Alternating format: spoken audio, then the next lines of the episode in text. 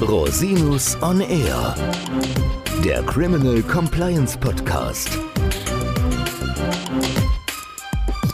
Herzlich willkommen zum Criminal Compliance Podcast. Schön, dass Sie wieder eingeschaltet haben.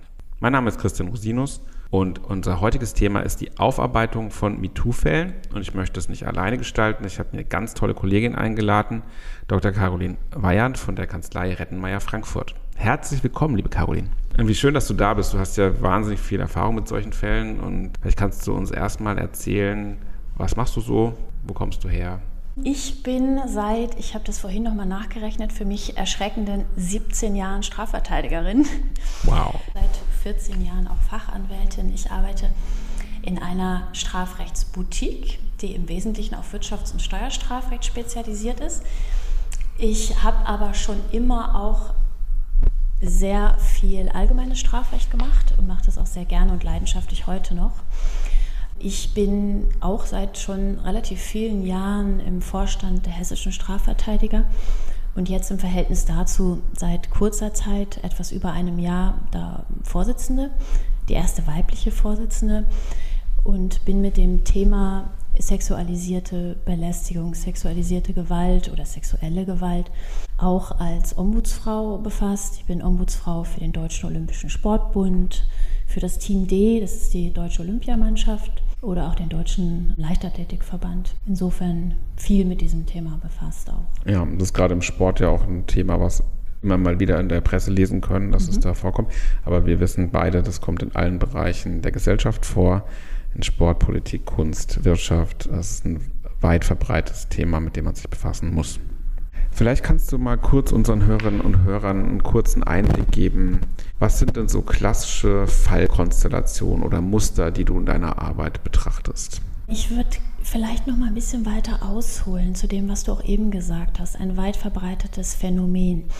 Das ist auch der Grund, warum ich natürlich damit konfrontiert bin, weil es einfach ubiquitär quasi ist. Also mhm. Diese MeToo-Vorwürfe, die kommen vor in allen Branchen, die kommen vor bezogen auf Celebrities, die kommen aber genauso vor bezogen auf Führungskräfte in mittelständischen Unternehmen, in Verbänden. Also ich bin sozusagen schon aufgrund der Allgegenwärtigkeit dieses Problems mit diesem Thema so ein bisschen konfrontiert. Vielleicht noch kurz, wie ich selber auch dazu ja. gekommen bin.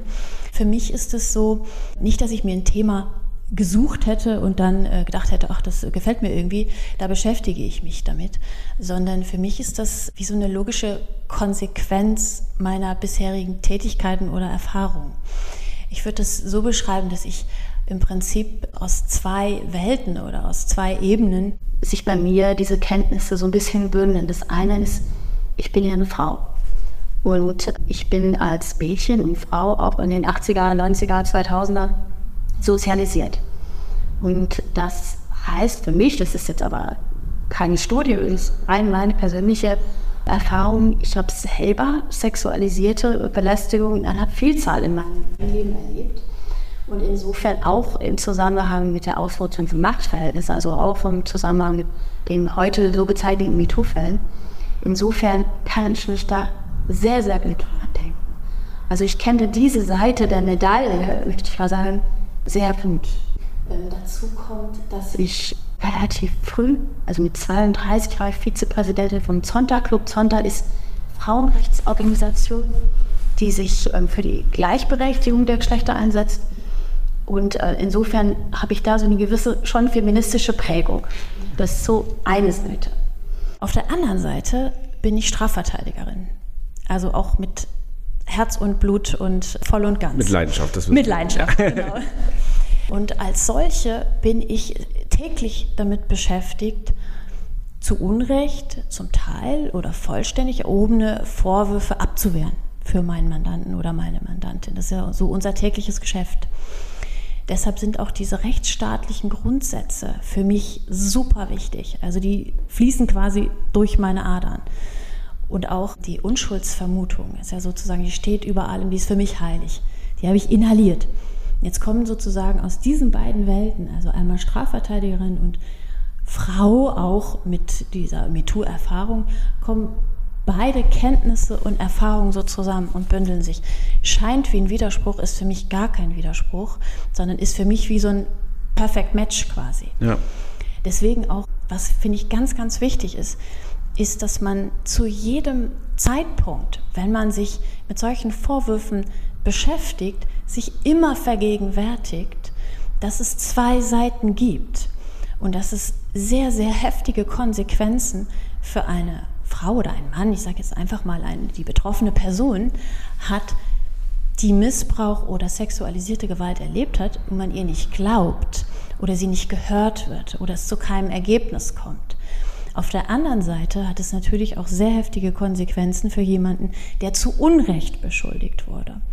Ich finde, das ist nochmal ganz wichtig. Das ist für mich immer so eine Eingangsvoraussetzung, die bringe ich so quasi Natur schon mit. Aber das ist ganz, ganz wichtig, sich in jedem Zeitpunkt auch dieser Konstellation gewahr zu sein. Genau, und auch das im Hinterkopf zu haben und auch eine Abstraktion vornehmen zu können. Ja. Einfach damit man genau diese Seiten sieht und es ist ja ein, also vielleicht zu dem Begriff MeToo, weil du es gerade schon ansprichst. Du hast jetzt gesagt, du hast selbst MeToo-Erfahrungen gemacht. Haben, glaube ich, viele Frauen und viele, auch viele Männer, die das dann gar nicht äußern würden, wahrscheinlich in vielen Fällen. Aber ist denn der Begriff MeToo für dich überhaupt ein sinnvoller Begriff? Weil manchmal denke ich mir, es kommt ja aus dieser Bewegung in den USA und das ist natürlich was, was irgendwie plakativ bestimmte Dinge beschreibt, aber es ist gefühlt vielleicht auch eine, man könnte auch sagen, es ist ein bisschen verharmlost vielleicht oder, oder ich weiß jetzt gar nicht, vielleicht ist es auch nicht so, aber wie empfindest du das? Weil es sind ja schon das ist eine Zusammenfassung, ein Oberbegriff für sehr ernsthafte Verhaltensweisen. Oder wie würdest du das einordnen wollen? Also für mich ist der Begriff MeToo nur die Bezeichnung für ein Phänomen mhm. oder eine Bewegung, die sich aus diesem Weinstein oder Alissa Milano, die das ja aufgebaut mhm. hat, so ergeben hat. Meine Arbeit bezeichnet das nicht korrekt. Also mhm. da finde ich es auch eher verharmlosen oder auch nicht treffend.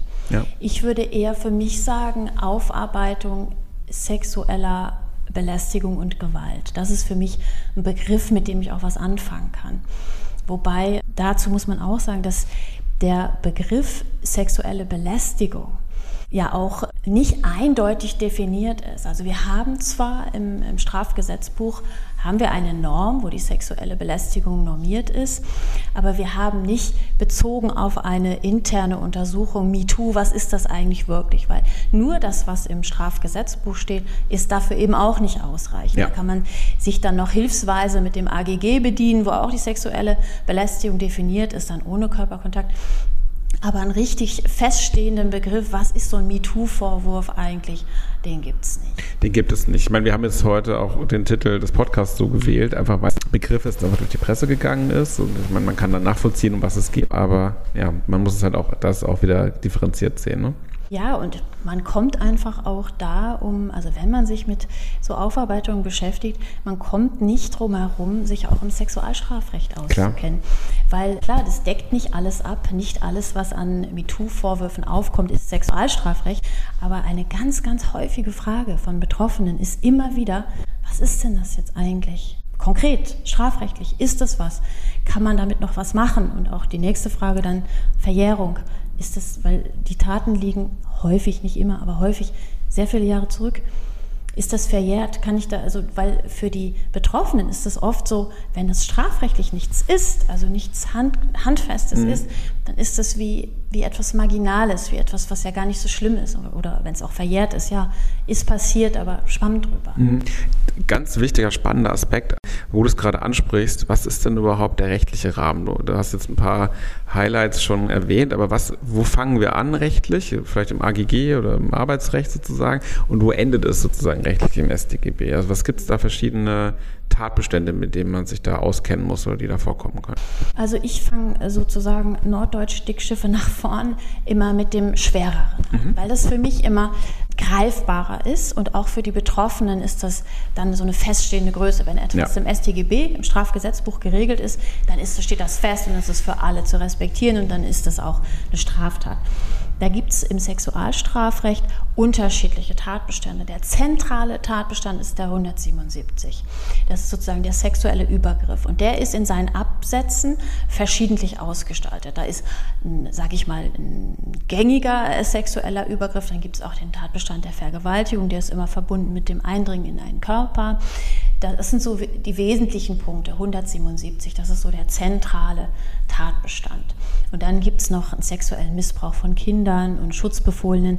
Das ist so ein bisschen am Rand, die, die flankieren so ein bisschen diesen 177. Das ist im Prinzip so das, was das StGB im Sexualstrafrecht ganz nach vorne stellt. Ja. Mhm. Dann haben wir relativ neu, also seit 2016, seit der Kölner Silvesternacht, hat das Sexualstrafrecht eine umfassende Reformierung erfahren. Da ist zum Beispiel auch die äh, sexuelle Belästigung reingekommen. Das heißt, wer eine andere Person in sexuell bestimmter Weise körperlich berührt, damit wollte man regeln, so den Klaps auf den Po oder das Kneifen in den Po, sowas. Das sollte damit geregelt sein. Dann haben wir relativ neu, jetzt 2021 eingeführt, das sogenannte Upskirting und Downblousing. Also Upskirting ist also Fotografieren unter den Rock und Downblousing ist Fotografieren in die Bluse hinein, wo man einen besonderen Ausschnitt des Dekolletés sieht. Das ist so das, was das StGB im Moment hergibt. Ich hatte noch äh, vielleicht daran gedacht, es gibt ja auch ähm, zum Beispiel das weiter Verbreiten zum Beispiel von pornografischem Material. Das spielt da ja gelegentlich auch eine Rolle, wenn quasi Kolleginnen oder MitschülerInnen oder sowas äh, fotografiert werden, das dann über soziale Medien verbreitet wird. Das kann ja auch damit reinspielen und solche Themen. Ein Thema, was mit angesprochen wird und behandelt werden muss. Ja. Danke, das war der Rechtsrahmen sozusagen. Noch ja? zur Ergänzung. Das Sexualstrafrecht ist einem unglaublichen Wandel unterlegen, mhm. gerade in den letzten zehn Jahren.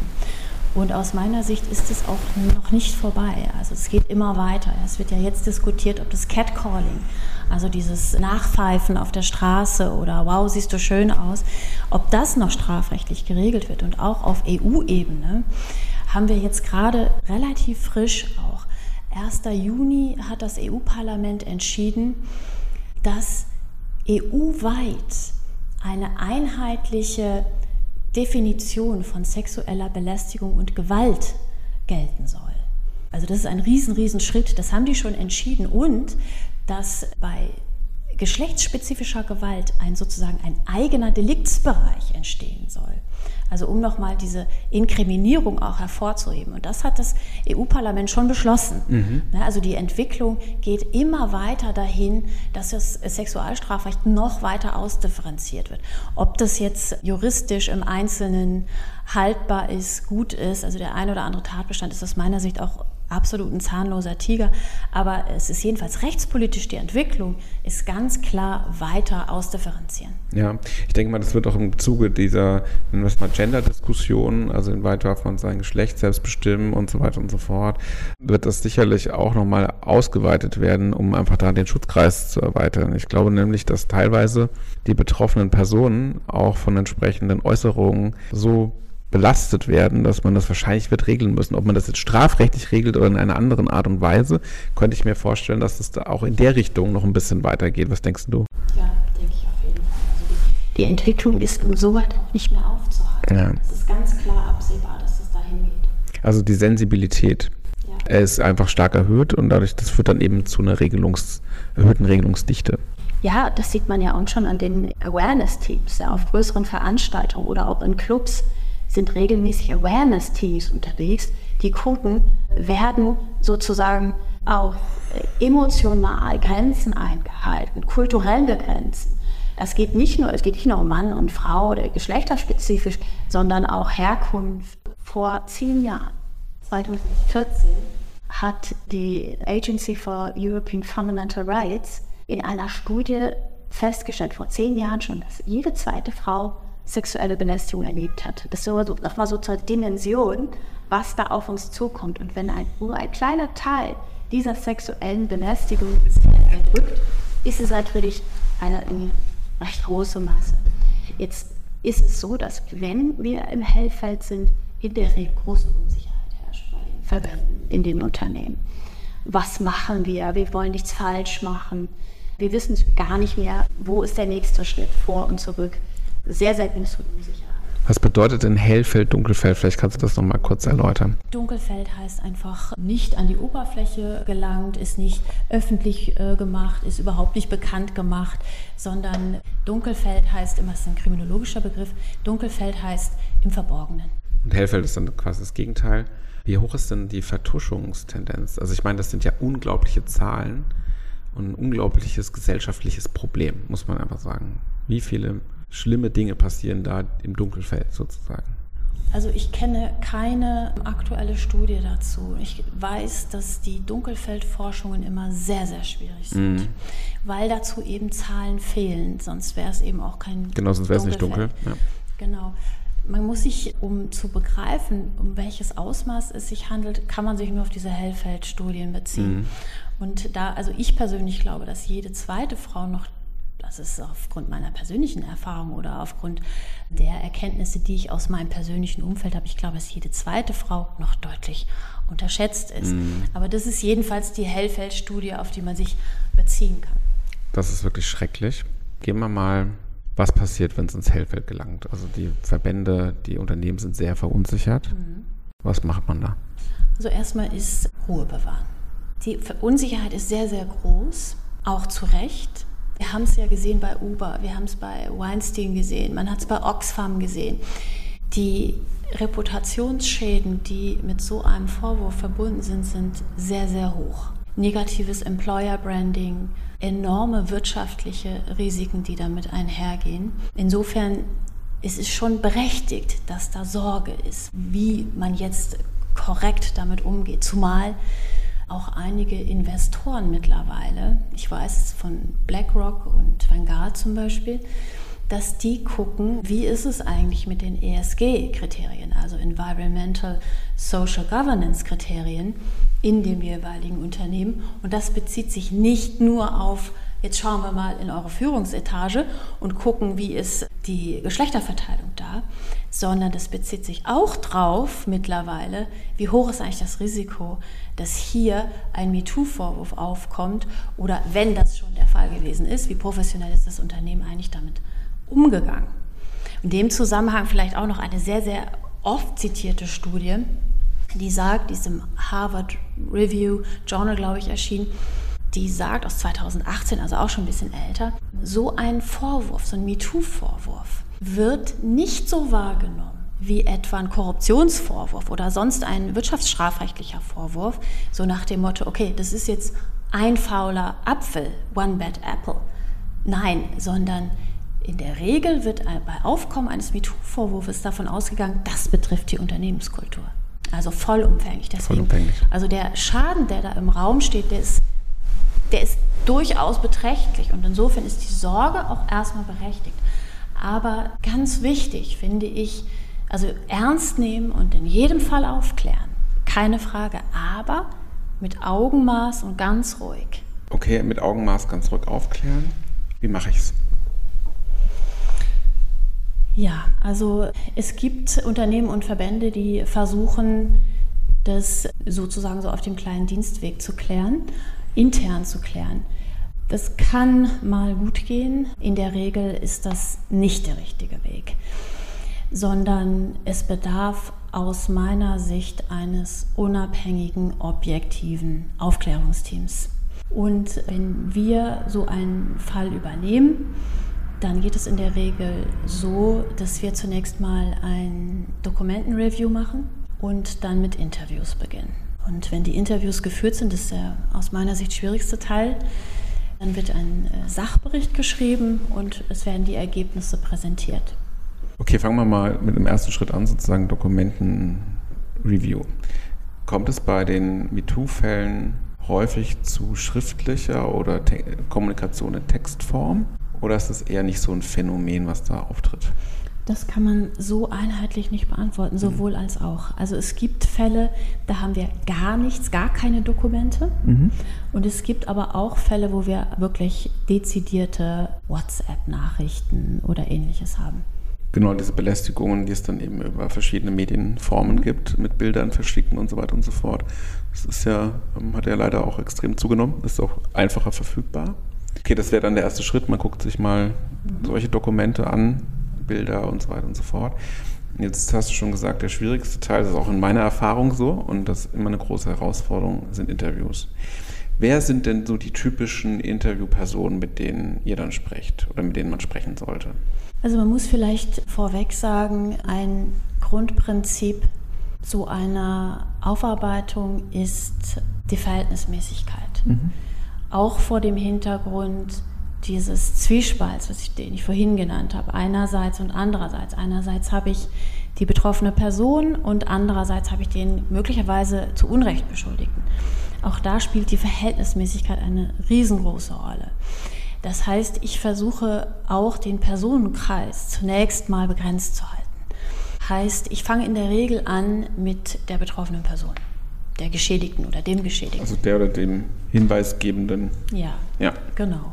Und dann bilden sich weitere Personenkreise. In der Regel ergeben sich aus diesen Interviews neue Hinweise, auch neue Sachverhalte und dann baut sich das so aufeinander auf. Ja.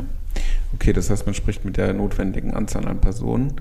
Wichtig, glaube ich, maximale Vertraulichkeit, soweit möglich. Ne? Das ist nicht immer gewährleistet, aber ist natürlich ein wichtiger Punkt. Was sind da besondere Herausforderungen, wenn du jetzt mit, gerade mit, dem, mit der Hinweisgeberin, dem Hinweisgeber sprichst oder der geschädigten Person? Da braucht man eine bestimmte Empathie, die wir jetzt im Studium nicht lernen oder auch Kommunikationsfähigkeiten. Vielleicht kannst du das mal ein bisschen näher erläutern. Also bei den Interviews oder insgesamt bei einer Aufarbeitung gibt es juristische Herausforderungen. Das sind, dass die juristischen Grundprinzipien eingehalten werden. Das ist der DICO-Standard. Das sind jetzt neue ISO-Richtlinien. Das sind natürlich die BRAC-Leitlinien und die SDPO, die für mich das Maß aller Dinge ist. Das muss man einhalten. Das ist so Klar. die eine Seite.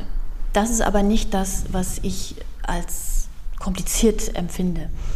Schwierig sind nicht juristische Dinge.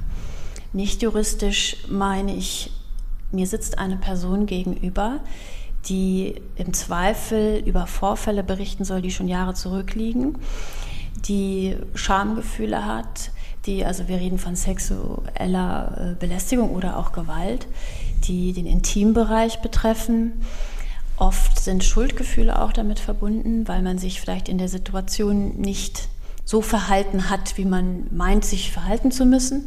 Das ist so ein, so ein großes Paket an Dingen, die erstmal die Aussagebereitschaft total hemmen. Ja, klar. Und wie kann man dieser Aussagebereitschaft den Boden bereiten? Wir versuchen das so, indem wir zunächst mal von außen, also die, die Außenbedingungen möglichst gut gestalten. Das heißt, das Interview findet an einem neutralen Ort statt. Es kann bei uns in der Kanzlei sein, das kann ein angemieteter Besprechungsraum irgendwo sein, das kann auch in einer Beratungsstelle sein. Überall da, wo jedenfalls Neutralität vom Gefühl gewährleistet ist. Dann ist wichtig, dass die Atmosphäre gut ist. Damit meine ich, dass kein Zeitdruck zum Beispiel besteht und dass man auf Augenhöhe miteinander spricht. Und dann sollte sich im besten Fall eine Vertrauensbasis bilden. Das ist das ist die Schwierigkeit, das ist eine Herausforderung, das innerhalb von wenigen äh, Stunden herzustellen, sodass sich die Person öffnet. Und wie man das macht, man braucht ein sehr, sehr hohes Maß an Empathie, Einfühlungsvermögen. Und ähm, ich glaube, dass Menschen beobachten. Ja, also ich glaube, man kann diese Fähigkeit ausbauen oder, oder trainieren, indem man einfach viel Menschen zuhört oder auch, ich habe sehr viel kleine Sachen verteidigt, auch Jugendstrafsachen, ja. viel mit Menschen im Austausch ist. Ich habe beispielsweise, ich habe sehr, sehr lange gekellnert, da glaube ich, dass ich da schon auch ein bisschen was über Menschen gelernt habe. Total, habe ich auch gemacht. Man lernt sehr viel über Menschen. Ja. Vor allem, wenn sie betrunken sind. ja, am Ende ist das, äh, zu der Zeit habe ich mich so oft gefragt, warum, äh, warum muss ich mir das eigentlich antun? Aber das schon, das, das hat seinen Sinn, das war schon mein Weg. Und das hilft mir jetzt.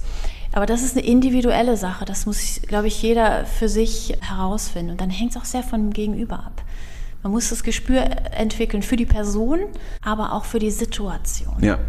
Und wenn man viel, also auch zum richtigen Zeitpunkt noch die Frage zu stellen oder sie nicht zu stellen, das ist auch was, was ich glaube, was man auch, äh, wenn man viel Gerichtsverhandlung macht, was man lernt.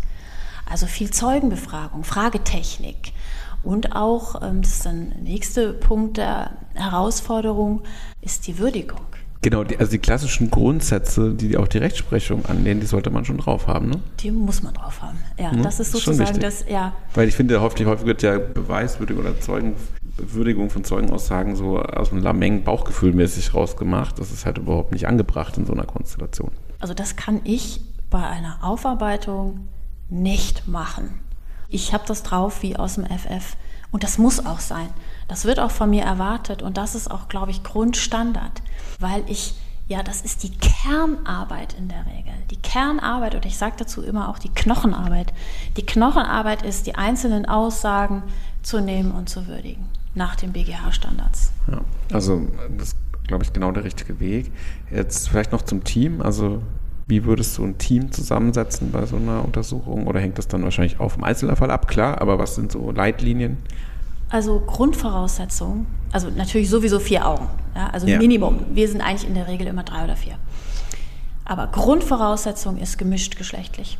Also das hat sich in, in, in so vielen Interviews schon bewahrheitet, weil es einfach, es sind nicht nur Frauen, es sind auch Männer. Klar. Die, ne, aber es ist schon, es fällt leichter, wenn man über bestimmte Begriffe, Körperregionen spricht, wenn das gegenüber einem gleichgeschlechtlichen Gegenüber erzählt wird. Das ist einfach so. Deshalb also gemischt geschlechtlich in jedem Fall. Macht Sinn. Okay, jetzt hast du all die Interviews geführt, du hast mit den Betroffenen gesprochen oder mit den Geschädigten. Wann wird die Person informiert, die Gegenstand des Vorwurfs ist? Also ich nenne es jetzt mal den, die Beschuldigten. Und wann sprichst du mit dieser Person? Oder sprichst du mit dieser Person? Ich spreche auf jeden Fall mit dieser Person und ich spreche auch nicht erst mit dieser Person, wenn ich fertig bin, sozusagen, sondern das ist auch ein Teil der Grundvoraussetzung. Ich bin offen, also ergebnisoffen und neutral. Also ich höre mir die eine Seite an, aber genauso die andere Seite und ich bin auch da vollkommen offen für das Ergebnis. Deshalb ist ganz, ganz wichtig für mich auch das Interview mit der, ich sag mal, beschuldigten Person. Und das führe ich, wenn ich im Prinzip mit den anderen Interviews, mit meiner, ich sag's mal so, Beweiserhebung im, im untechnischen Sinn durch bin, damit ich dieser Person auch Vorhalte machen kann, damit Ja. sie auch die Möglichkeit hat, darauf nochmal zu reagieren. Das ist also dann der erste Kontakt mit dieser Person. Wie sind da die Herausforderungen? Das sind im Prinzip die gleichen wie bei den Betroffenen. Da ist natürlich eine große Verunsicherung, weil auf der anderen Seite, weil man befürchtet, hier irgendwie, es ist schon ein abgekartetes Spiel oder es ist sowieso egal, was ich sage. Und da ist genau wieder das Gleiche, Vertrauen bilden. Und ich bin auch sehr offen. Ich sage genau, der und der hat mich beauftragt. Meine Funktion ist die. Ich sehe mich als neutrale Person und ich möchte es objektiv aufklären. Geht auch nicht anders, weil wenn ich, es, wenn ich nicht objektiv wäre und einen Sachbericht erstellen würde, der tendenziös wäre, dann wäre der nicht haltbar. Ja, auch im Hinblick auf möglicherweise sich anschließende staatsanwaltschaftliche Verfahren, arbeitsgerichtliche Verfahren. Und ich würde einfach auch keine Aufträge mehr bekommen, weil es einfach nicht valide ist. Also ich glaube, als Strafverteidigerin, als Strafverteidiger ist man da, glaube ich, auch gut aufgestellt, weil man ja beide Seiten sieht häufig. Ja, genau. Das ist ganz wichtig, hast du ja auch schon betont. Okay, jetzt hast du mit allen gesprochen, du kommst zu einem Ergebnis, du erstattest einen Sachbericht. Wie strukturierst du das? Wie machst du so eine Berichterstattung? Wie geht es dann weiter? Ich würde noch einmal, einmal noch mal zurückgehen, weil ich führe die Interviews und mache dann den Sachbericht. Gehst du nochmal ein Interview, wenn du, kann ja vorkommen, dass du nochmal zweite Interviews führen musst. Das ist auch schon Ja, vorgekommen. ja. Ja. ja, das kommt vor. Das kommt vor, dass, dass wir beispielsweise an, an Auskunftspersonen sozusagen dran sind, die sich ewig nicht melden, die nicht wollen und auf einmal dann doch, wir sind schon kurz vor Abgabe sozusagen, dann, ah, jetzt möchte ich doch mit Ihnen sprechen. Genau, kommt ganz oft vor. Jetzt. Genau, das, das äh, kommt durchaus vor. Aber bevor ich, also das ist sozusagen meine hauptjuristische Arbeit, was ich eben gesagt habe, die Knochenarbeit, die liegt noch dazwischen, bevor ich fertig bin mit meinem Bericht, ist die Würdigung. Und dazu würde ich gerne auch noch mal einen kleinen Exkurs machen, und zwar zu Aussage gegen Aussage. Mhm. Ah ja, spannendes Thema natürlich. Ja, weil Aussage gegen Aussage ist so, ich sag mal, das Tagesgeschäft bei der Aufklärung von sexueller Gewalt. Nicht immer, also wir haben auch Konstellationen, wo das nicht so ist, aber das ist sehr, sehr, sehr, sehr häufig der Fall. Und man muss einfach, das ist auch an die, an die Betroffenen sozusagen gerichtet, ich höre immer wieder, dass gesagt wird, ja, das ist ja Aussage gegen Aussage. Es ist meine Aussage und die von ihm oder von ihr. Und da waren wir doch alleine in der, Umkleide. Also habe ich ja keine Chance. Das kann ich ja vergessen. Nein, nein, nein, nein. Aussage gegen Aussage heißt nicht, dass es nicht aufgeklärt wird. Gar nicht. Also in der Regel klären wir jeden Sachverhalt auf. Aussage gegen Aussage heißt auch nicht, dass ich in dubio pro reo im Zweifel für den Angeklagten so äh, quitt sozusagen und hier an dieser Stelle hören wir auf. Nein, jetzt beginnt die juristische Arbeit. Jetzt würdige ich, weil in dubio pro reo ist keine Beweisregel. Das ist eine Entscheidungsregel. In dubio pro reo nehme ich, wenn ich fertig bin mit meiner Beweiswürdigung und dann sage, hm, jetzt habe ich aber immer noch ganz schön heftige Zweifel, dann hilft mir in dubio pro reo. Dann sage ich, okay, ich kann es nicht aufklären. Kommt aber also in seltensten Fällen vor. Das mache ich ganz am Ende. Und vorher würdige ich und ich würdige, ich habe ein Beweismittel. Ich habe diese Aussage zumindest dieser einen Auskunftsperson und die würdige ich. Und die muss man dann, da muss man reingehen. Da muss man nach Grundsatzentscheidung vom BGH Nullhypothese die einzelnen Realkriterien oder äh, der fünfte Senat sagt, glaube ich, Realitäts Anzeichen, begriffliche Unterscheidung ist aber egal, in der Sache ist das Gleiche. Diese Anzeichen muss man alle, alle durchgehen und dann kommt man zu dem Ergebnis, ja, das ist mit einer Wahrscheinlichkeit von realitätsbezogen oder erlebnisbasiert oder eben nicht. Ja, ganz wichtiger Punkt. Äh, super, dass du das nochmal explizit angesprochen hast. Das ist wirklich die juristische Arbeit, die man ja. tun muss. Ja, ja. Das, dafür sind wir da. Okay, jetzt hast du die, die Kernarbeit sozusagen gemacht. Jetzt kommt die andere Kernarbeit, den Bericht schreiben. Wie berichtest du, an wen berichtest du? Ja, also mein Auftraggeber ist in der Regel eben ein Verband, ein Verein, ein Unternehmen und meinem Auftraggeber bin ich auch verpflichtet. Und den Bericht schreibe ich objektiv, neutral und schreibe ihn aber sozusagen im Auftrag für meinen Auftraggeber. Und dementsprechend berichte ich diesem auch. In der Regel ist es so, dass der Bericht ist schriftlich und es äh, wird auf einer bestimmten Plattform zur Verfügung gestellt, damit er auch nicht weitergeleitet wird und nicht unbedingt an die Öffentlichkeit gelangt. Und ähm, dann erstatte ich mündlich nochmal sozusagen Bericht. Stelle den mündlich vor oder wir, wir sind in der Regel ja ein Team, stellen den mündlich vor und der Bericht ist dann je nach Pseudonymisierungsgrad, weil es gibt ja auch Anonymisierungswünsche oder Pseudonymisierungswünsche, ist er dann einsehbar für eine gewisse Zeit und für bestimmte Personen. Wie geht es dann weiter? Also was ist dann, gibst du Empfehlungen ab, nächste Schritte, wenn das gewünscht ist? Was mhm. macht ihr dann? Also mein Fokus ist immer der Sachverhalt. Also heißt, der Sachverhalt hat sich so und so zugetragen, ja oder nein im, im, Wesentlichen. Aber ich gebe auch Empfehlungen, wenn ich um Rat gefragt werde, wie die juristische Einschätzung ist, wenn das strafrechtsorientiert ist, ja. ja. Ansonsten kommen da natürlich andere Disziplinen ins Spiel. Presserechtler, Arbeitsrechtler. Und da genau. habe ich dann eine Nebenrolle. Das übliche Spiel sozusagen. Ja, was kann man noch dazu sagen? Was mir wichtig ist, ist es ist so ein bisschen so ein Überdruss, so eine Überdrusshaltung entstanden, was diese sogenannten MeToo-Vorwürfe betrifft. Kann ich auch verstehen. Ich kann es, ja, man hat es fast täglich in den Nachrichten, dass irgendjemand einen Vorwurf erhebt. Aber die sind wichtig auch gesellschaftspolitisch wichtig, dass wir die aufklären, für die einzelnen Personen, aber eben auch gesellschaftspolitisch. Wir müssen die aufklären und was ganz, ganz wichtig ist, ist eine Awareness auch in den Verbänden, in den Unternehmen, dass man sich darüber klar ist, dass das etwas ist, was wir nicht einfach so wegnicken können, sondern das ist ein Bestandteil, ich habe es ja vorhin auch schon ausgeführt, auch ein großer wirtschaftlicher Faktor geworden. Wir können es nicht mehr einfach nur wegdrücken. Ja, auch, auch man kann es auch deshalb nicht wegdrücken, weil es einfach betroffene Personen gibt, die da wahnsinnig drunter leiden. Ja. Also ist unabhängig, natürlich wirtschaftlicher Faktor riesig, aber es ist natürlich auch der Umgang mit Mitarbeitenden. Es ist einfach wichtig, dass man ein Umfeld schafft, das eben nicht von sexualisierter Gewalt oder Belästigung geprägt ist, damit die Leute in Ruhe arbeiten können und sich nicht auf der Arbeit fürchten müssen, dass ihnen was passiert. Oder im Sport oder wo auch immer, also in dem Umfeld, in dem sie sich bewegen. Ich finde, das ist auch ein ganz wichtiges gesellschaftliches Thema einfach. Absolut, insbesondere auch, wo du gerade Sport gesagt hast, also bei Kindern und Jugendlichen ja. ganz, ganz wichtig. Und auf der anderen Seite aber auch Unsicherheiten bei Mitarbeitenden zu nehmen oder bei Trainern oder bei Funktionären. Was darf ich noch, was darf ich nicht? Und in dem Zusammenhang einfach eine, also würde ich mir wünschen, eine Implementierung in das CMS, also Compliance Management System, heißt Schulungen, Merkblätter, einfach Unsicherheiten auch nehmen und Awareness gleichzeitig schaffen. Ja, genau, so Schulungen machen einen Raum geben, dem man, in dem Fragen gestellt werden, ohne Bewertung sozusagen. Ja. ja. das ist ja auch wichtig, da eine wertfreie Umgebung zu schaffen, damit die Leute auch sich trauen, in so einem Umfeld auch mal eine Frage zu stellen, was geht, was geht nicht. Oder sich auch öffnen zu können. Ne? Ja.